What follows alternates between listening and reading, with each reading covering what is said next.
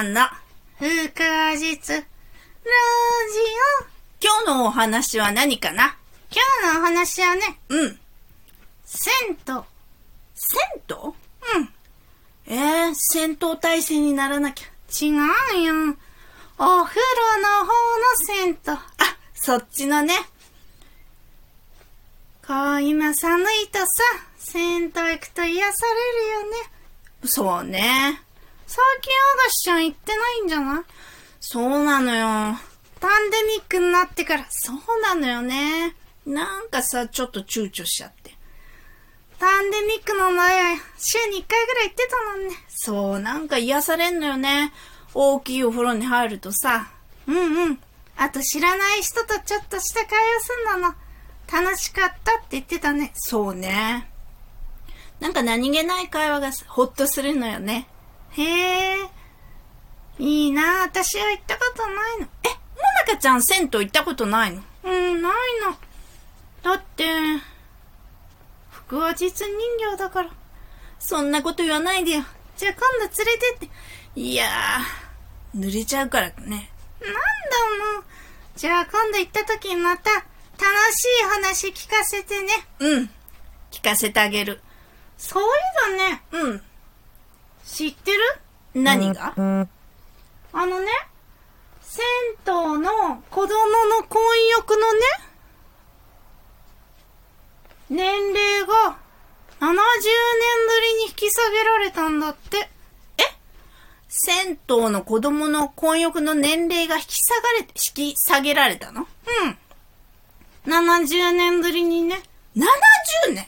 うん。うん、え、前、今までは何歳だったの？うん今までは10歳。あ、10歳？うん。今度は？今度はね、7歳。あ、そうなんだ。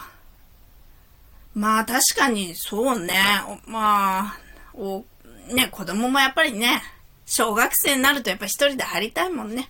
なあ、いろいろほら、70年前と今の子供じゃ成長も違うしね。あ、確かにそれは言えるね。それで、変わったんだって。へえ。ねえねえ、おぐしちゃん、銭湯のなんかいい思い出ある？ああ、子供の頃ね。うんうん。よくお母さんとね、あの、おばさん？うんうん。とあと妹と行ったな。へえ。なんか楽しそうだね。そう、なんかね、楽しかった思い出しかないね。へえ、そうなんだ。ねえねえ、お風呂の後はもちろん、あれ？そうそうそう、あれ。コーヒー牛乳でしょそう、あれがまた美味しいのよね。あとフルーツ牛乳。うん、あれも美味しいね。なんだかお菓子ちゃ飲みたくなってきちゃったんじゃなほんとね。買いに行かなきゃ。何言ってんの買いに行かなきゃじゃなくて、そろそろ銭湯にでも行ってみたら癒されるんじゃないそうね。もう2年ぐらい行ってないからね。もうちょっと様子見て考えとく。なるほどね。早くお菓子ちゃんも銭湯復帰できるといいね。癒されに。うん。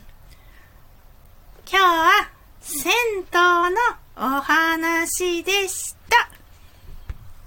どうもありがとうございました。じゃあねー。また